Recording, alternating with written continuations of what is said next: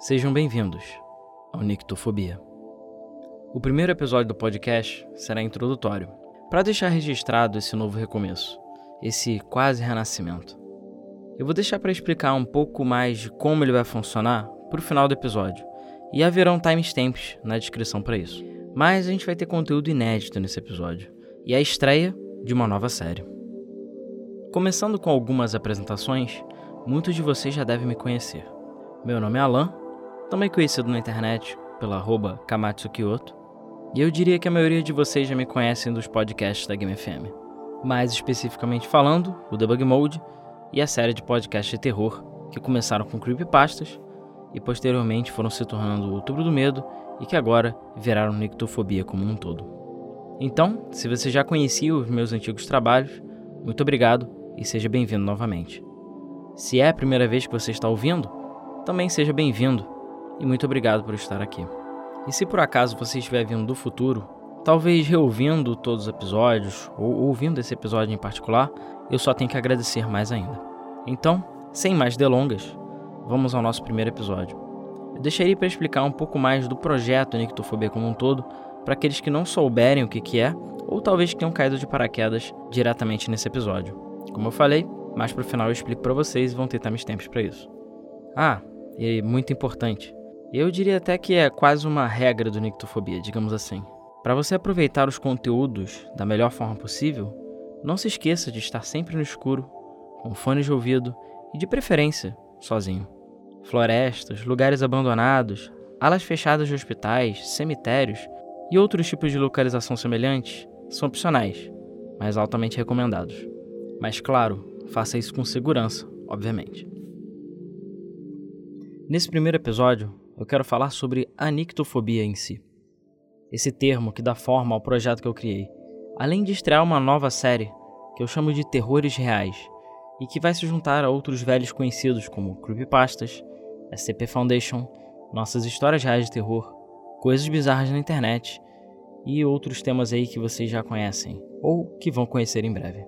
A nictofobia é um dos nomes técnicos do medo do escuro ou o medo da noite.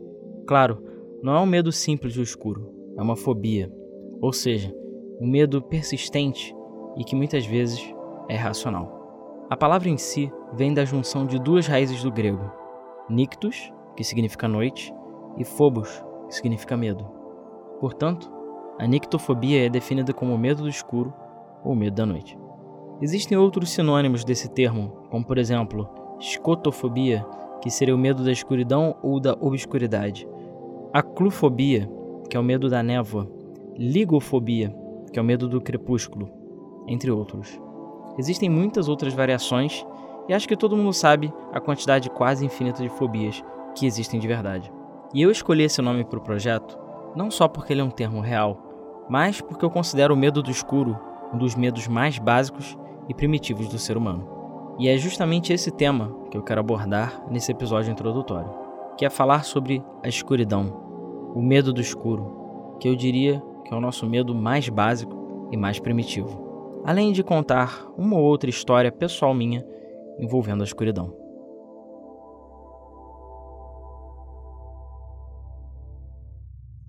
Quem nunca sentiu medo do escuro, principalmente na infância? Talvez você tenha medo do escuro até hoje. E mesmo que não seja com frequência, todo mundo já passou por aquele momento. Mesmo dentro da sua própria casa, com as luzes todas apagadas, às vezes indo para o banheiro de madrugada, passando pela cozinha para beber água. Repetindo o mesmo caminho que você já fez tantas vezes, que consegue literalmente fazer a total escuridão. Mas aí tem um dia, um momento, em que algo está diferente. Você sente que tem alguma coisa errada no ar. Fica levemente inseguro, sem saber ao certo o que está acontecendo. Sente que talvez algo possa estar no canto da sala, no final do corredor, atrás de uma porta aberta.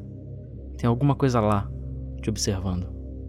Você tem aquela sensação que todos nós já tivemos em algum momento de que você está sendo observado, mesmo que não tenha mais ninguém em casa ou que todos estejam dormindo. Você fica inquieto, preocupado, não sabe o que está acontecendo. Decide então correr para fazer o que você quer o mais rápido possível e no caminho de volta, sai correndo para suas cobertas, fecha a porta ou até mesmo decide acender a luz. Você não sabe por que sentiu aquilo naquele momento, porque você teve medo, mas você simplesmente sentiu. O seu instinto sabia que tinha alguma coisa errada ali, mesmo que talvez você não tenha conseguido ver o que era diretamente. E claro que isso é levado ainda mais quando nós ouvimos histórias de terror. Nossa mente começa a vagar pelo obscuro e desconhecido, pensando nas possibilidades da história que talvez aquilo poderia acontecer com você também. O que você faria se estivesse na mesma situação que essas pessoas? E mesmo depois de ouvir essas histórias, você já pode até ter desligado o celular, tirado seus fones de ouvido, deitado no travesseiro, mas os pensamentos continuam na sua cabeça. E você sabe como funciona a lei da atração. Quando você começa a pensar nesse tipo de coisa, você acaba as atraindo ainda mais. E aí, coisas estranhas começam a acontecer. Ou seja, mesmo que sem querer, você começa a atrair esses acontecimentos estranhos e inexplicáveis, de pouco a pouco. Mesmo que você evite sair da falsa segurança do seu quarto ou das suas cobertas durante a noite, a escuridão é inevitável. Eventualmente, ela toma a sua casa, o seu quarto, contra sua vontade. Talvez, agora mesmo, ao seu redor, você esteja totalmente cercado pela escuridão e o vazio. E existem aquelas situações em que isso acontece sem ao menos você perceber. Alguns de vocês certamente podem se sentir confortáveis na escuridão, mas todo mundo já passou pelo momento onde a segurança do seu próprio quarto foi perturbada por alguma coisa que não tem explicação lógica. Você não sabe porquê, não sabe explicar, mas podia jurar que tinha alguma coisa lá te observando, no meio da escuridão. A mesma cadeira, a mesma mesa, o mesmo sofá, tudo está no lugar que deveria. O silêncio mortal da madrugada permanece, mas mesmo assim, parece que tem alguma coisa ali. E é algo que não pertence àquele lugar, que talvez nem pertença a esse mundo. Acredita-se que o medo do escuro tem uma origem evolutiva, uma vez que, para os humanos pré-históricos, o escuro podia estar associado a ameaças e ataques de predadores. A escuridão e o desconhecido muitas vezes trazem coisas que não somos capazes de prever. Além disso, humanos não têm boa visão no escuro total. Então, é natural que a gente tenha aversão à escuridão por isso também. Na escuridão, nossos olhos tentam se adaptar, muitas vezes em vão. A sua mente começa a pregar peças. Talvez você comece a ver coisas que não estão lá. Seja porque biologicamente o seu cérebro não consegue interpretar o que está acontecendo, ou seja porque talvez você esteja vendo coisas que não são desse mundo. Há quem acredite que no escuro são abertos os caminhos entre a nossa e outras realidades, e que a noite permite que esses mundos se conectem. Todo mundo já conhece o velho horário das 3h33 da manhã e sabe muito bem que coisas estranhas acontecem nesse momento. E como eu falei anteriormente, Muitos podem jurar que é durante esse horário que outros mundos estão mais conectados com o nosso. E simplesmente pode acontecer de coisas do nosso lado irem para o deles e vice-versa. E vai lembrar uma coisa: no escuro, você querendo ou não, perde um dos seus sentidos. E por isso, os outros acabam naturalmente ficando mais aguçados. Você enxerga menos, mas acaba ouvindo mais, e também está mais propenso a sentir coisas que talvez você não sentiria antes. Ficar sozinho no escuro também gera sentimentos de insegurança e ansiedade. A aflição toma conta do seu corpo e um simples calafrio pode acabar te tirando dos eixos. A escuridão e a noite é o lar de muitas coisas. É associado com o macabro, o desconhecido, o terror. A ausência de luz atrai seres que não gostam da claridade. E esses seres muitas vezes usam esses lugares e espaços para se esconder ou se locomover pelas sombras. Seja desse mundo ou seja de outro mundo, às vezes na escuridão nós topamos com essas entidades. Às vezes, até mesmo cruzamos para outro mundo sem ao menos notar. E é aí que muitas vezes temos as sensações estranhas onde sentimos ou vemos coisas que não queremos. Dizem que quando você olha para o abismo, o abismo olha de volta para você. Quando você olha para a escuridão, ela também olha de volta para você. Então, esteja atento à noite e à escuridão. A respeite e tente seguir em paz. Se você sentir alguma coisa, Não faça contato visual. Não tente interagir. Tente ignorar sempre que possível. Finja que ela não está ali. Se por acaso a entidade souber que você sabe que ela está ali, as coisas podem ir para pior. Coisas muito ruins podem acontecer. E não se esqueça: é possível atravessar para o outro mundo, mas pode ser que parte de você fique para trás.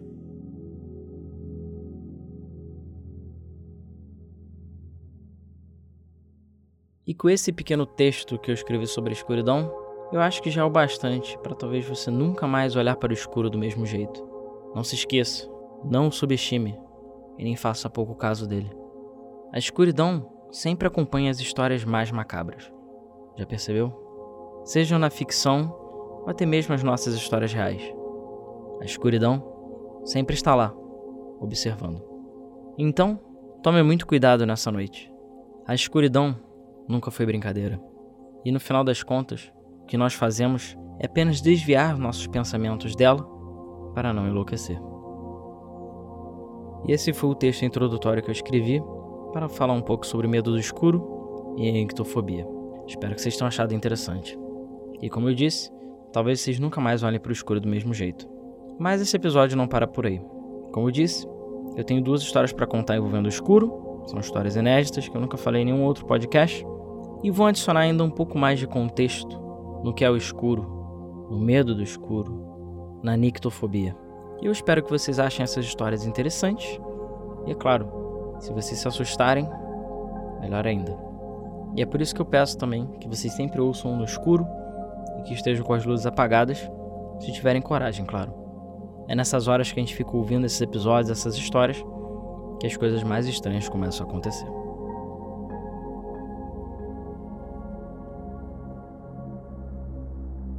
E a primeira história que eu quero contar, eu dei o nome de Sombras. Na época em que eu morava na casa da floresta, muitas coisas estranhas aconteciam. Como quem já acompanhou as minhas histórias e podcasts do passado, lá no Outubro do Medo e na Game FM, já deve saber. E acreditem, ainda tem muitas outras histórias que eu nunca contei para vocês. Lá eu já vi e senti muitas coisas estranhas. E vocês sabem como um ambiente de mata fechada pode ser energeticamente e espiritualmente muito carregado. E uma noite, eu estava sozinho em casa. Eu estava no meu quarto lendo um livro.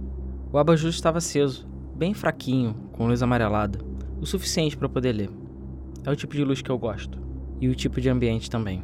A noite era fria e de céu aberto, mas apesar de parecer calma, tinha uma certa agitação no ar. Isso porque existiam dias em que a floresta estava inquieta. Esses dias eram sempre os mais estranhos, e eram quando as coisas realmente bizarras aconteciam. E nesse dia, não foi diferente. O que inicialmente parecia uma noite tranquila, no final escondia algumas coisas sinistras. E foi junto com uma corrente de ar que eu senti uma sensação estranha. Como se alguém tivesse chegado em casa, mas sem ouvir a porta se abrindo. Cheguei até a chamar por nome, mas nada. Estranho. Tinha alguém lá comigo? Eu então parei um momento para tentar ouvir melhor, ver se realmente alguém tinha chegado em casa ou se eu tive a impressão errada. Mas quando eu chamei por um nome novamente, eu senti que a presença sumiu. Só que aquilo acabou me intrigando mesmo assim. Então eu tomei coragem para levantar e ver se alguém realmente tinha chegado. Coloquei minha cabeça para fora do quarto, mas nada. A porta continuava trancada e a sala continuava totalmente escura. Eu achei aquilo tudo muito estranho, mas deixei para lá e voltei ao que eu estava fazendo. Algum tempo depois, a sensação voltou, mas dessa vez eu senti que estava mais próxima. Eu sabia que estava sendo observado. Meus olhos se viraram automaticamente para a porta do quarto, que estava aberta. A luz do abajur não me permitia ver com clareza o que estava na porta, mas a impressão que eu tive é que tinha alguém de pé lá. Mexendo a cabeça para frente e para trás, eu tentei ao máximo ver se tinha alguma coisa ali, mas eu não conseguia ver nada. E a sensação continuava. Eu fiquei meio agitado e incomodado com aquilo tudo, mas eu não sabia bem o que fazer. Acabou que eu tentei fingir que nada estava acontecendo e decidi me focar em outra coisa. Afinal, o que, que eu poderia fazer? A noite foi passando e eu fui me acostumando com a situação, simplesmente ignorando o que estava acontecendo, apesar que podia sentir que alguma coisa estava lá na porta e que ela ainda estava me observando. O sono então foi chegando e eu decidi parar de ler o livro. Apaguei então a abajur. E em noites de lua cheia, a luz da lua era tão forte que era capaz de iluminar o quarto parcialmente. Então, lentamente os meus olhos foram se acostumando à escuridão, a ponto de eu não precisar de nenhum tipo de luz auxiliar para poder ver pelo menos o básico ao longo da casa. E sem perceber, acabou que eu caí no sono. E eu tive um sonho muito estranho. Nele era como se eu estivesse sendo perseguido por algo num grande plano de concreto, com algumas estruturas ao longe. Nada fazendo muito sentido, mas era um sonho afinal. Era uma sombra grande e escura que estava me perseguindo. E apesar de não se movimentar muito rápido, a única coisa que eu conseguia sentir era desespero e vontade de fugir. E era o que eu fazia. Corria, corria, corria. Naquele chão infinito de concreto e com as estruturas ao fundo que, por mais que eu corresse, eu nunca chegava nelas. Eu não tinha onde me esconder, eu não tinha para onde ir. Eu só sentia que se eu parasse, aquela sombra iria me pegar. E o sonho prosseguiu assim até eu acordar no meio da noite, totalmente suado e agitado. O coração batia forte e eu estava claramente confuso. Sabe quando você sai do sonho tão rápido que ainda tem a impressão de que o que aconteceu está acontecendo na vida real? Era assim que eu estava me sentindo. Só que quando eu comecei a recobrar os meus sentidos, eu notei que o incômodo estava ainda pior. E aí, eu me virei mais uma vez para a porta do quarto. E foi quando eu vi. Era uma sombra que tinha o formato de uma pessoa e era do tamanho da porta. A luz da lua era o suficiente para eu ver que o quarto estava levemente iluminado e que tinha realmente uma sombra que estava parada ali na porta. Os braços e pernas eram longos. Não tinha rosto e nenhum tipo de feição que se destacava. E a sombra estava ali, parada, sem fazer nada, sem se mexer. A única coisa que eu conseguia saber é que estava virado para mim. E agora uma coisa ficou bem óbvia. Aquela presença que eu estava sentindo e aquele sentimento de estar sendo observado estava ali, bem na minha porta. Antes eu não conseguia ver, mas agora por algum motivo eu conseguia notar que estava ali. Quando eu comecei a raciocinar o que estava acontecendo, no susto eu decidi ligar o abajur do meu lado novamente, e assim que a luz se acendeu, a sombra sumiu. Eu fiquei ali parado por um momento, tentando digerir o que aconteceu. Eu não tinha mais certeza se eu me sentia observado ainda, e não sabia mais o que estava acontecendo. Apesar da sombra não ter se mexido, eu não tinha certeza se ela estava ali para me machucar ou apenas por curiosidade. De qualquer forma, aquilo tudo me deixava muito incomodado. E como eu não sabia mais o que fazer, eu estava ali na cama, não tinha exatamente para onde ir, e eu estava dentro da minha própria casa, eu decidi tomar coragem e fazer uma coisa que, agora pensando né, em retrospecto, eu diria que foi até bem tola. Eu decidi apagar a luz para ver se a sombra ainda estava ali. E eu fiz isso. No final foi até bom, foi um alívio, porque a sombra realmente tinha desaparecido. E aí eu pude perceber que a sensação também. Eu não estava mais sendo observado. E ali, apenas com o quarto iluminado pela luz da lua, eu fiquei parado, olhando para a parede pensando no que aconteceu. Uma parte minha queria acender a luz, já que afinal, luz traz conforto. Mas outra parte queria manter a luz desligada. Afinal, anteriormente eu não tinha visto a sombra, justamente porque a luz estava acesa. Ou seja, se eu acendesse o abajur de novo, talvez ela poderia voltar. E eu fiquei naquela situação por um bom tempo. Eu vou ser sincero que eu não faço ideia de quanto tempo se passou, se foram minutos, se foram horas, eu só fiquei parado, pensando no sonho que eu tive, pensando naquela sombra que estava na porta, ao mesmo tempo desejando que nada de ruim acontecesse comigo, me perguntando que horas eram, mas eu não estava nem com o celular perto de mim. Eu não tinha muito o que fazer. Eu imagino que já deveria ser bem tarde, porque eu estava muito cansado. Depois que essa situação toda passou, eu acabei basicamente sucumbindo e dormindo de novo. Felizmente dessa vez não aconteceu nenhum tipo de sonho estranho e a noite passou sem grandes novos acontecimentos. Eu acordei no dia seguinte, sem problemas, e tudo no final parecia em ordem. Eu devo admitir que eu nunca mais fiquei totalmente seguro quando eu estava no quarto sozinho, usando apenas meia luz. Como eu tinha dito, a luz da abajur era suficiente para eu ler o livro ou ficar perto de mim, mas ela fazia né, aquele efeito, digamos assim, que os nossos olhos se adaptam, a ponto de que, a partir de um certo pedaço do quarto, eu não conseguia enxergar mais nada. Então sempre ficava aquela dúvida. Eu tentava não pensar no que aconteceu, mas de vez em quando a minha mente lembrava daquela noite e eu instintivamente olhava para a porta. E às vezes, quando não tinha certeza se eu estava sendo observado ou não, eu por um momento rápido apagava a luz para ver se tinha alguma coisa lá. Mas apesar de toda essa apreensão, felizmente essa situação nunca mais se repetiu. E como eu falei no início dessa história, a verdade mesmo é que esse nem de longe foi o único acontecimento estranho que teve naquela casa na floresta. Mas essa situação mesmo em específico nunca mais aconteceu. Foi realmente só daquela vez, e eu simplesmente até hoje não sei o que aconteceu. E apesar de eu ter gostado muito de lá, e eu realmente amava aquela casa, parte minha sente um grande alívio por não morar mais naquela floresta. Era um lugar de muita paz, principalmente de dia, mas de noite, coisas muito estranhas já aconteceram. E essa história me marcou tanto que eu nunca mais fui o mesmo. Olha que eu já morei em vários lugares diferentes, nos mais tipos variados de prédios, casas e tudo mais, em lugares diferentes, em outras cidades até, mas sempre, se eu estivesse deitado na cama, com o abajur aceso, lendo um livro, eventualmente eu sempre acabava lembrando daquela noite fatídica. Bom, e essa é a minha história da sombra. E sim, gente, essa história é 100% real, aconteceu comigo mesmo.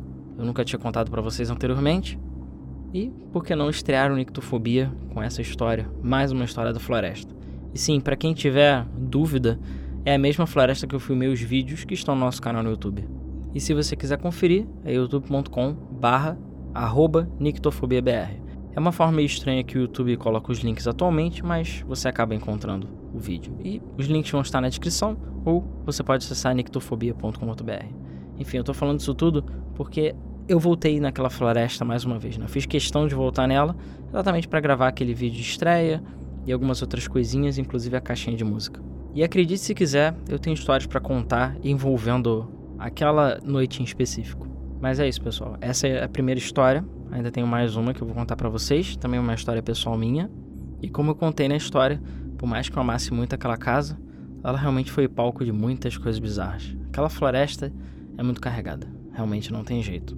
E aí eu pergunto para quem está ouvindo: uma história parecida já aconteceu com vocês? Eu ainda não sei muito bem como é que vai ser a situação de comentários do podcast, apesar que você vai poder deixar comentários no YouTube e no site também, mas tem sempre o nosso e-mail, contato@nictofobia.com.br. Se quiser contar alguma história, vocês contam as histórias para mim e eventualmente eu conto para vocês aqui. Mas é isso. Sem mais delongas, vamos passar para nossa próxima história.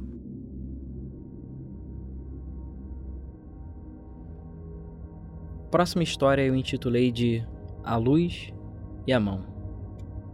Muitos de vocês ouvem esses podcasts na total escuridão, seja para sentir medo, estimular o cérebro ou até mesmo para dormir.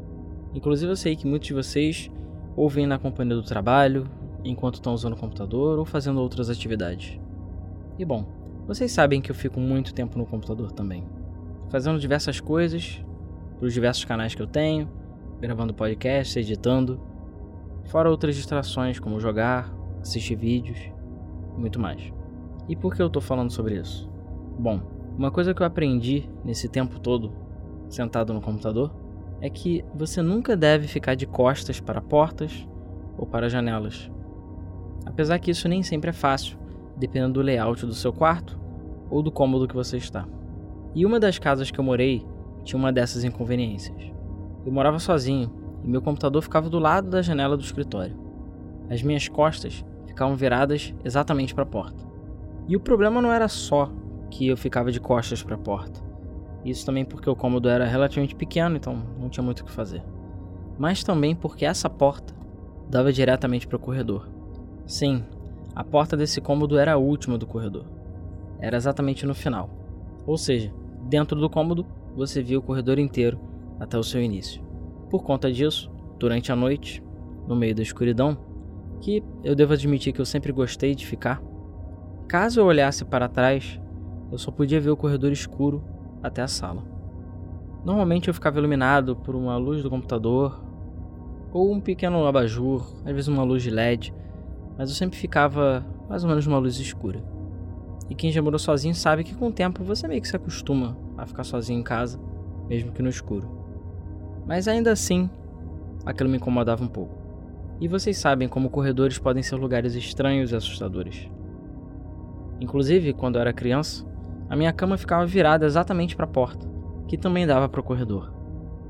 E eu não sei se vocês sabem disso, mas dizem por aí, e se eu não me engano é o Feng Shui também que corrobora com isso, mas a sua cama nunca deve ficar virada para uma porta ou para uma janela. No caso que eu tô falando é exatamente alinhada. Tipo, a sua cabeça ou seus pés virados para a porta ou virados para a janela. Porque isso geraria uma fuga de energia. Ou seja, você não descansaria o suficiente porque a sua energia está sendo esvaída pelo corredor e pela janela. E não só isso, como também você pode ter pesadelos, insônia e até mesmo outras perturbações por conta desse fluxo de energia natural que passa pelo cômodo. E voltando a falar de quando era criança, eu passei muitas noites acordado, já que eu não conseguia dormir por conta do que estava no corredor. Mesmo cobrindo o rosto, o medo às vezes era tão grande que eu não era capaz de levantar e fechar a porta. Ou às vezes era o calor também que impedia que eu fechasse a porta, afinal, ia abafar o quarto. Mas eu via. Eu muitas vezes vi coisas naquele corredor. Eram pessoas andando, às vezes vestidas normalmente, às vezes vestidas de branco. Rostos muitas vezes sem feições ou totalmente escuros, como se tivesse um buraco neles. Algumas dessas pessoas usavam chapéus, bonés ou outras coisas que acabavam escondendo o rosto. Outros pareciam pessoas totalmente normais à distância. Eu já cheguei a ver coisas que eu diria que nem eram humanas, ou até mesmo desse mundo. E para mim a pior sensação de todas não era necessariamente eu olhar para eles, e sim quando eles olhavam para mim. E vocês sabem como é essa sensação quando você cruza os olhos com alguém que está olhando para você. E já era. Eles sabem que você está vendo, e sabem que você viu. Então já aconteceram casos dessas coisas, entidades passando por aí, e quando perceberam que eu estava olhando para elas, que eu conseguia enxergá-las, elas viravam para mim, às vezes acenavam para mim, olhavam com curiosidade, passavam apenas virando o rosto, mas de alguma forma essas entidades, esses seres, demonstravam para mim que sabiam que eu estava olhando para eles. E isso certamente me deixava apavorado. Eu ficava morrendo de medo. Só servia para eu ficar ainda mais assustado. E eu tô contando essa história porque, apesar disso ter sido coisa lá da minha infância e realmente foi só até uma certa idade, depois isso não aconteceu mais, eu meio que sempre tive alguma coisa estranha com corredores escuros. Principalmente quando vou dormir no escuro e eu consigo ver um corredor, tento fechar a porta, tento não olhar diretamente para ele, exatamente porque eu lembro dessas sensações estranhas que, enfim, o corredor é um lugar de passagem realmente. E claro que depende muito do corredor.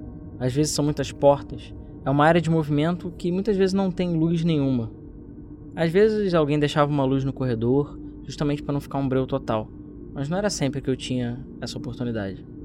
E como eu falei, Estando mais velho, eu nunca mais passei por algo especificamente como aconteceu na minha infância. Mas eu sempre evito botar a minha cama virada pro corredor. Nunca mais. Sempre que eu tenho a possibilidade, mesmo que seja mais inconveniente, eu deixo a minha cama virada de outra forma, que não fique diretamente em janela ou corredor. Principalmente corredor. Agora, não quer dizer que o fato de eu não ver não significa que eu não sentia. E é aí que mora o problema. E essa sensação de às vezes estar sendo observado ao andar pela casa à noite acontecia. E eu não sabia dizer porquê ou de onde que essa sensação vinha. Mas eu tentava fazer o possível para não pensar muito nisso. De preferência, tentar sair o mais rápido dali. Todo mundo já passou por isso. Você tá andando no meio da sua casa à noite e aí você fica preocupado, tem alguma coisa errada e você dá aquela corrida rápida para ir pro seu quarto ou ir pro seu destino.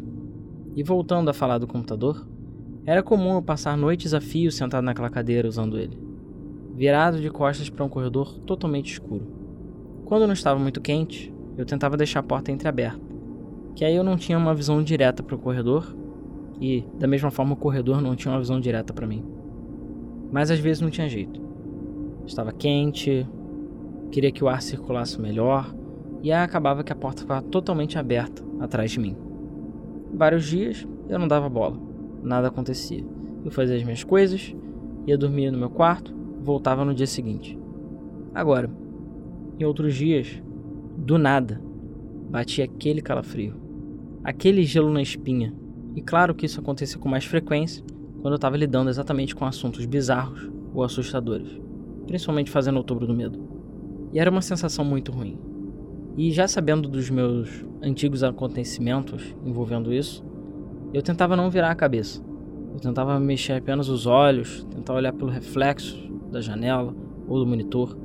Tentava de alguma forma entender o que estava acontecendo, mas sem demonstrar que eu sabia o que estava acontecendo. Mas não tinha muito jeito.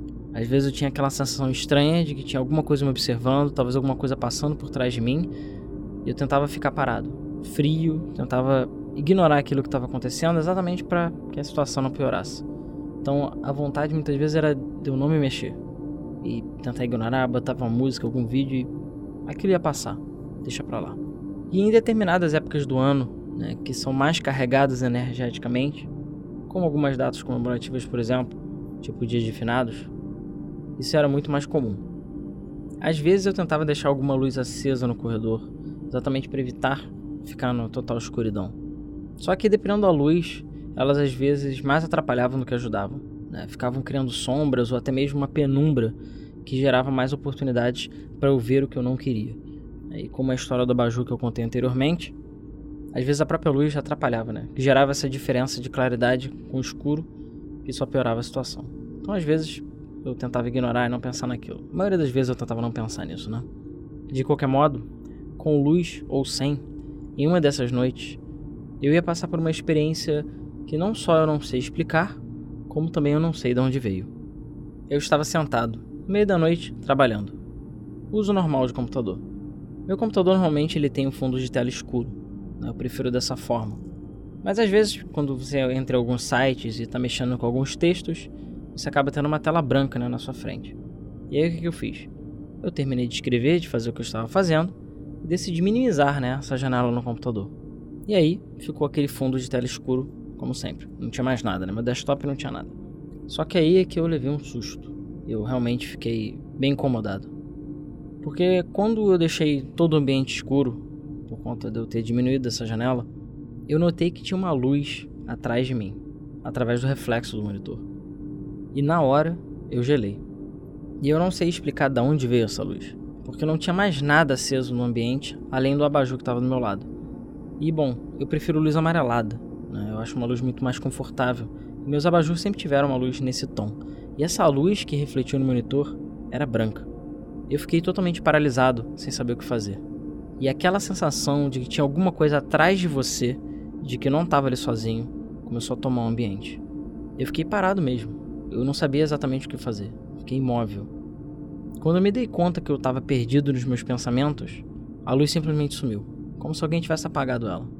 Eu respirei por um tempo, me mantive virado para os monitores, e quando eu tomei coragem de olhar para trás, não tinha nada lá.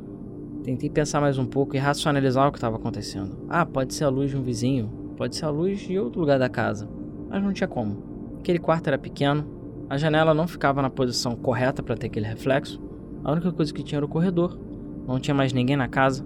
Então eu não faço ideia de onde veio aquela luz. E isso nunca tinha acontecido antes. Respirei um pouco, bebi uma água, deixei aquilo passar e falei: ah, pode ser coisa da minha cabeça, eu tô cansado, já era meio da noite. E aí eu decidi voltar a usar o computador mais um pouco. Mas aí a mesma situação se repetiu. Na hora que eu diminuí a tela, deixei o ambiente mais escuro, né, no monitor não tinha mais nada claro nele, eu pude notar que tinha um reflexo de uma luz vindo por trás de mim. E estava exatamente no mesmo ponto do monitor. Eu mais uma vez fiquei parado, gelado, sem saber o que fazer. Eu tentei observar um pouco mais a luz para ver o que, que era. Afinal, será que não era realmente um vizinho, um reflexo de algum lugar? Eu só estava vendo coisas? Mas realmente não tinha como. Eu não sabia de onde essa luz estava vindo. Quando eu comecei a observar ela, eu notei que ela pulsava muito de leve. E aí que eu fiquei um pouco mais assustado. Eu, na hora, já sabia que não era alguma coisa desse mundo. Ainda mais por conta de toda a sensação ruim que eu estava sentindo. Da mesma forma que essa luz apareceu nessa segunda vez, ela desapareceu. Apesar de ter parecido uma eternidade que isso aconteceu, afinal, quando a gente passa por essas situações, né, realmente parece que o tempo para. Mas eu diria que não ficou nem um minuto dessa vez a luz. Foi realmente um período muito breve mas de qualquer forma, ficou marcado. E na hora que a luz sumiu, eu, por reflexo, novamente, eu também não sei exatamente por que, que eu fiz isso, mas eu decidi olhar para trás. Só que eu não vi nada. E uma coisa que eu pude notar dessa vez é que a partir do momento que a luz apareceu, aquela sensação de estar sendo observada, de que tinha alguma coisa atrás de mim, também sumiu. Então eu decidi que já estava cansado daquilo. Falei, é, realmente, acho que tá na hora de eu dormir e vamos ignorar essa situação, não tem muito que eu possa fazer. Então eu parei por ali e fui direto para minha cama. E bom, nem preciso dizer que não foi fácil dormir aquela noite por conta do acontecimento, mas a noite passou, o sol raiou e estava tudo bem de novo. Foi só aquele acontecimento estranho. Porém, não pense que a história acaba aí. Não foi apenas uma luz estranha que apareceu refletida no meu monitor. Essa outra vez aconteceu alguma coisa que eu acho que foi bem pior. Eu estava trabalhando no meio da madrugada, na mesma situação. Eu estava no computador, escrevendo, editando, fazendo as coisas que eu faço sempre. Era um dia quente e a porta do corredor estava totalmente aberta, no escuro. Lembrando que mais uma vez eu estava totalmente sozinho em casa. Nisso, eu ouço um estalo, e foi uma das madeiras do chão que estalou. E bom, quem já teve uma casa com chão de madeira ou outros móveis de madeira sabe que isso não é totalmente incomum de acontecer. Às vezes a própria dilatação de calor no meio da noite, as coisas realmente estalam. Isso não é bizarro por si só. É a madeira dilatando e contraindo. Porém, para também mais uma vez todos aqueles que têm uma casa com um chão de madeira ou algum tipo de tábua da vida, sabe que quando você passa em certos lugares, principalmente a casa mais antiga, você sabe que ela faz barulhos específicos. Acho que todo mundo que já teve uma casa dessa pode dizer isso. Então, quando alguém passa pelo corredor ou pela sala, enfim, numa forma específica, você sabe que a madeira estala de um jeito específico. E como você já deve imaginar, não foi um estalo de dilatação de madeira. Foi um daqueles estalos, daqueles barulhos, como se alguém estivesse andando pelo corredor. E bom, na hora eu fiquei totalmente em alerta. Afinal, não tinha que ter mais ninguém em casa. E junto com o barulho, eu pude notar que alguma coisa passou por ali. Foi o que eu senti, pelo menos. Mais uma vez, num reflexo, eu decidi me virar para ver o que, que tinha. Se tinha realmente alguém passando por ali. Mas nada. Mais uma vez, só tinha um corredor escuro. Tentei ignorar, mas bateu aquela sensação. Na hora, eu lembrei daquela história da luz. Na hora, eu lembrei da sensação de estar de costas para o corredor e de que eu podia estar sendo observado. No fundo, no fundo, por mais que eu tentasse racionalizar, eu sabia que eu não estava mais sozinho naquele apartamento. Mas eu tentei não pensar muito naquilo e voltei ao que eu estava fazendo. Só que aí vem a parte pior. Que sim, a história vai piorar. Da mesma forma que eu senti que eu não estava mais sozinho né, que alguém, alguma coisa estava no mesmo apartamento que eu, eu lentamente comecei a sentir que a sensação de que algo estava se aproximando de mim estava aumentando. Cada vez mais parecia que, seja lá o que estivesse ali, estava chegando mais perto e mais perto. Chegando ao ponto até de que eu não conseguia mais prestar atenção no que eu estava fazendo no computador, toda hora pensando nessa situação e o que, que eu poderia fazer. Eu ia correr? Sair de casa? Eu tinha para onde fugir? Não sei. Nessas horas você realmente não raciocina muito bem sobre o que está acontecendo. Você apenas sente. Agora, uma coisa eu tinha certeza. Por algum motivo dessa vez, eu sentia que eu não deveria mais me virar. Eu deveria ignorar o que estava acontecendo e continuar mexendo no computador como se nada tivesse acontecido, até que aquela sensação fosse embora e que eu ficasse em paz. Só que aí a sensação foi piorando, e piorando, e piorando. Minha pele já estava ficando arrepiada eu já tava quase suando frio, eu não sabia direito o que fazer e tava já ao ponto de fingir estar tá mexendo no meu computador, exatamente para que a coisa não soubesse que eu sabia da presença dela ali. E aí é que veio a pior parte de todas. Conforme a sensação foi piorando de que, seja lá o que for, estava se aproximando de mim, eu senti uma mão tocando no meu ombro. É sério. Na hora, eu dei um pulo da cadeira. Eu levei um susto absurdo. Eu estava completamente gelado e já suando frio. E bom, junto com essa reação que eu tive, eu levantei e olhei por toda parte. Só que não tinha nada lá, obviamente. Eu fiquei totalmente perturbado. Eu tenho total certeza de que alguma coisa ou alguém tinha tocado no meu ombro. E olha, eu estou aqui contando essa história para vocês, mas novamente é uma história totalmente real que aconteceu comigo. E é o tipo de coisa que vocês sabem, quem já sentiu uma mão tocando no seu ombro sabe muito bem qual é a sensação. Não foi uma coisa tipo, ah, uma presença. Não, realmente alguma coisa tocou no meu ombro naquela noite e eu levei um super susto. Eu tenho certeza que não foi coisa da minha cabeça. Só que aí também veio uma outra parte estranha. Apesar de eu não estar tá vendo nada, e toda essa situação ter acontecido, a sensação de que eu não estava sozinho não passou. E para mim essa foi uma das piores partes. Não só alguma coisa tinha me encostado, como ela não tinha ido embora. Ela ainda estava ali comigo. E quase numa questão instintiva, eu sabia que eu não podia mais ficar ali. Simplesmente eu tinha que ir embora. Então eu decidi acender as luzes, desligar o computador e falei: Quer saber? Vou dar uma volta. Era já o meio da madrugada, não era o melhor momento para sair de casa, mas eu não quis saber. Eu falei: Vou dar uma volta, vamos lá, pego o carro, dou uma volta no quarteirão, mas eu não quero ficar aqui. E tudo isso na esperança de que, seja lá o que estivesse comigo naquele quarto, fosse embora. E foi isso que eu fiz. Botei uma roupa, decidi sair de casa. Passei um tempo, meia hora, uma hora, não lembro, mas fiquei algum tempo fora de casa tentando não pensar no que aconteceu. E quando voltei, eu senti que o ambiente tinha melhorado. E eu olhei o quarto, olhei por todo o apartamento, mas aquela sensação estranha que eu estava sentindo tinha ido embora. E aí, mais uma vez, o cansaço foi batendo e eu tive que ir para a cama tentar dormir um pouco. Apesar disso, toda aquela história e aquela sensação e o próprio toque no meu ombro ficou na minha cabeça. E aí, eventualmente eu dormi. Felizmente, durante o dia, eu senti que a casa já estava livre de seja lá o que for que tinha aparecido naquela noite. E isso do apartamento inteiro, inclusive do próprio escritório onde ficava o computador. Mas desde aquele dia, não teve jeito. Enquanto eu estava morando naquele apartamento, eu tive que colocar algum tipo de iluminação mais indireta no quarto e no corredor. Eu não ia mais permitir ficar completamente no escuro e daquela forma. Isso porque, infelizmente, eu não tinha muito o que fazer para trocar meu computador de lugar naquele cômodo. Você não pode ter certeza que eu tentava virar o contrário. Apesar que eu não sei, pensando bem agora também, o que, que você prefere? Ficar de costas pro corredor ou ficar virado de frente para ele? O ideal mesmo é não ficar nem um pouco perto da porta, né? Mas enfim, de qualquer modo, eu não ia mais deixar esse tipo de situação acontecer. E por conta disso eu tomei as medidas cabíveis e, coincidentemente ou não, pelo menos durante o período que eu fiquei nesse apartamento, que foi mais ou menos um ano, nunca mais aconteceu. Mas sei lá, no fundo, no fundo, pensando bem, eu fico até feliz de não estar morando mais naquele apartamento.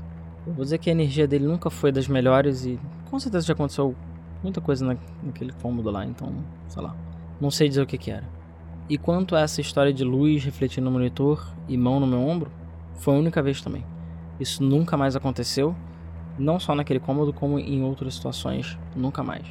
E de vez em quando bate de novo, ainda mais trabalhando nessas histórias de terror que vocês conhecem e lendo as histórias de vocês, vira e mexe, ainda mais quando já tô bem tarde da noite, eu tô mexendo, às vezes volta essa história, mesma coisa. Da mesma forma que a história do, da porta, né, lá do abajur, também volta, às vezes volta isso. E eu vou, viro de costas, ah, não tem nada, tá tudo ok. Mas infelizmente não tem jeito, essas histórias acabam te marcando de alguma forma, né? E eu tenho certeza que algo parecido já aconteceu com alguém que está ouvindo também.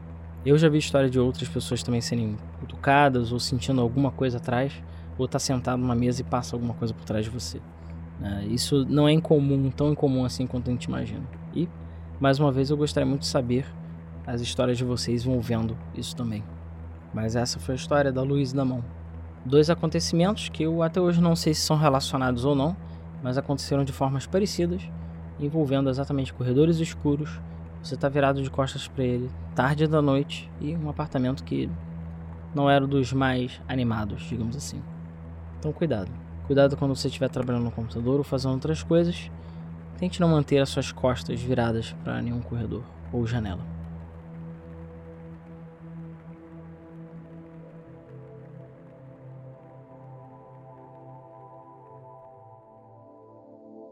Mas essas foram as duas histórias que eu queria contar para vocês. Como eu disse, são histórias totalmente reais, que realmente aconteceram comigo, pessoais, e que pela primeira vez eu tô contando aqui no formato de podcast. Além disso, eu também escrevi aquele texto introdutório sobre escuridão, que eu espero que vocês tenham achado interessante, ou pelo menos inspirador. E com isso, nós concluímos o primeiro episódio de Nictofobia, falando sobre nictofobia, falando sobre escuridão. Espero que vocês tenham achado interessante esse episódio. Ele evoluiu bem mais do que eu imaginei, né? Na verdade, tanto esse quanto o próximo, que devem sair juntos, né? Inclusive é um ponto que vale a pena comentar para dar um pouco mais de, sei lá, compensar, digamos assim, pelos atrasos e tudo mais e dar um gás inicial aí. Eu vou estar lançando o primeiro e o segundo episódios ao mesmo tempo. Só que eu acho que em ambos os casos eles ficaram um pouquinho maiores do que eu esperava. Mas não importa. que importa é que vocês tenham curtido e que tenha ficado um bom trabalho para vocês. Eu acho que essa é a parte que é mais interessante. Mas esse episódio que ia ser uma coisa bem curtinha mais, exatamente para falar do Nictofobia, introdução, mesma coisa, só que agora ficar no formato de podcast, eu decidi contar essas histórias e falar um pouco mais, fazer aquele texto inicial também. E eu gostei muito do resultado e espero que vocês tenham gostado também. Mas é isso, esse episódio inicial é isso. E o próximo episódio vocês já devem estar vendo aí, que deve ter saído junto também. Eu espero que vocês tenham achado esse episódio interessante e as histórias também. Eu fico no aguardo das histórias de vocês e também seus feedbacks e comentários sobre esse episódio e o futuro do Nictofobia. Inclusive, falando sobre isso, eu disse que agora eu ia explicar um pouco mais sobre como vai funcionar o projeto Nictofobia, como eu estou chamando, então vou citar alguns pontos interessantes. Assim como eu falei anteriormente, a forma de você entrar em contato é pelo nosso e-mail, contato.nictofobia.com.br, mas você pode seguir a gente nas redes sociais, que vão estar na descrição do YouTube ou do post no site. Tem o nosso site nictofobia.com.br, que é onde vão ser postados os podcasts e vão estar o nosso feed também. Além disso, o feed vai ser postado também em Spotify, Deezer e todas as principais plataformas. Talvez esse primeiro episódio demore um pouco mais, né? Porque é a primeira vez que isso está sendo feito, mas os outros já vão sair mais direitinho. Então você pode seguir esses feeds, você pode adicionar no seu aplicativo favorito que você vai ouvir. Os podcasts em si, eles vão sair como vídeo no canal também, que vocês já devem estar ouvindo. E vai sair naquele formato que é mais de áudio mesmo, para você ouvir diretamente no YouTube se você quiser, ou você pode ouvir diretamente no Spotify. Mas no futuro eu ainda quero fazer algumas coisas especiais com esses episódios talvez alguma coisa mais visual. Tem muitas histórias que eu quis contar ao longo do tempo aí, mas eu não contei porque ou tem muitos elementos visuais que seriam melhor botar num vídeo, ou ficariam muitos links, né, como costumo fazer na questão de coisas usadas na internet, por exemplo, que vocês podem acessar. Eu ainda vou ver exatamente como eu vou fazer isso, mas esperem que alguns episódios talvez tenham elementos mais visuais e quem sabe no futuro até faço uma coisa meio que um videocast. Então, o Outubro do Medo ele meio que vive na forma desses podcasts e como nictofobia como um todo. Até porque algumas das ideias que eu estou usando nesse canal e nesse projeto eram coisas que eu gostaria de implementar no Outubro do Medo. Mas enfim, coisa cresceu muito, a Game FM é focada em games, a história toda que vocês já devem saber. Mas não pense que os vídeos vão parar. Na verdade, vão haver vários vídeos especiais no canal que não vão ser podcasts. Alguns vídeos vão ser sobre assuntos específicos e coisas que eu quero mostrar para vocês, e outros serão de algumas surpresinhas. Tem algumas coisas que já estão aí no forno, que devem sair em breve, que eu espero que sejam interessantes e, é claro, assustadoras para vocês. Então fiquem de olho. Se você estiver só seguindo pelo feed do podcast, recomendo acessar o nosso site ou então pelo menos o nosso YouTube.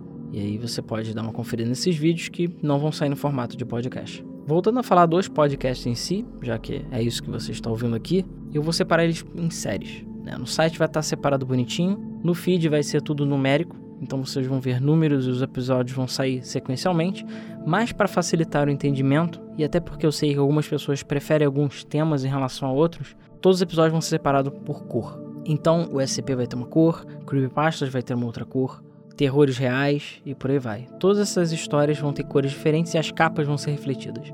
Assim que começarem a sair os primeiros episódios, vocês vão entender mais ou menos como é que é, e aí vai ficar visualmente muito mais fácil de vocês baterem o olho e falar: ah, esse é o tipo de assunto que eu prefiro ouvir, por exemplo. E aí no site você vai ter um filtro e também vão ter playlists no YouTube para você achar mais fácil os tipos de tema que você quiser. Uma outra mudança importante que eu acho que vale a pena comentar aqui é que os episódios vão ser menores, de um modo geral, mas eles serão mais frequentes. Eu sei que muitos de vocês esperam episódios já de 8 a 10 horas, como já aconteceu nos últimos anos do Outubro do Medo, mas eu acho até que isso pode assustar pessoas novas e pode ser inconveniente se você quer ouvir uma história específica.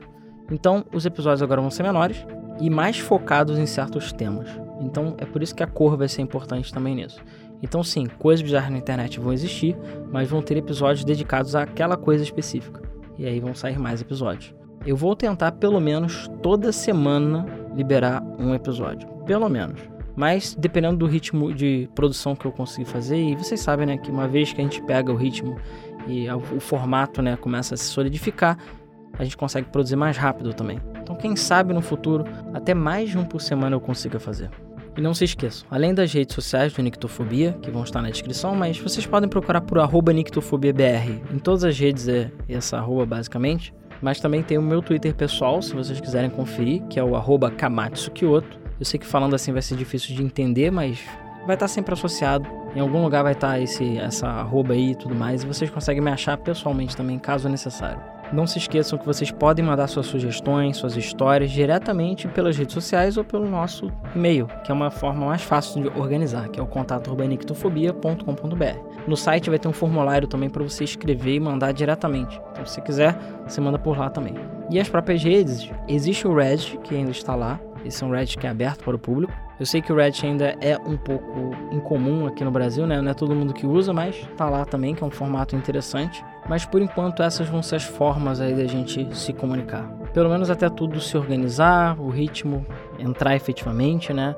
E aí eu ver, porque enfim, além do Nictofobia, eu vou continuar fazendo Game FM e os outros projetos, isso tudo acaba demandando muito de uma pessoa só, né? Quero lembrar também que existe uma forma de você contribuir né, com o meu trabalho, se quiser dar aquela força extra, assim como já acontece com outros projetos que eu faço, mas no caso o Nictofobia vai ter um apoia próprio, tá? O apoia.se barra Nictofobia, e lá você pode colaborar com uma taxa única lá e garantir que mais episódios vão sair, claro, ajudar aí no meu trabalho. Em troca, vocês ficam por dentro aí dos bastidores, tá? Eu vou ficar fazendo posts no Apoia-se. Existe um grupo do Telegram também, que é exclusivo para quem for apoiador, e por enquanto será apenas esse grupo mesmo, fechado. E é através do Apoia, se você não quiser participar do grupo Telegram, eu vou postar os episódios. Então, os episódios vão sair no Apoia-se, feedback e outras coisas que eu estou trabalhando vão sair lá também. Mas é isso. Muito obrigado se você ouviu até aqui. Muito obrigado, mais importante, pela paciência, tá? Porque eu sei que tiveram os atrasos, eu peço desculpa por isso, mas enfim, a vida entra no caminho às vezes e esse é o projeto de um homem só. Mas eu espero que agora a gente consiga manter o ritmo e dessa vez o Nictofobia oficialmente estreou. E agora, gente, é outubro do medo, todos os meses, todos os dias. Espero que vocês tenham gostado desse episódio. Muito obrigado até a próxima.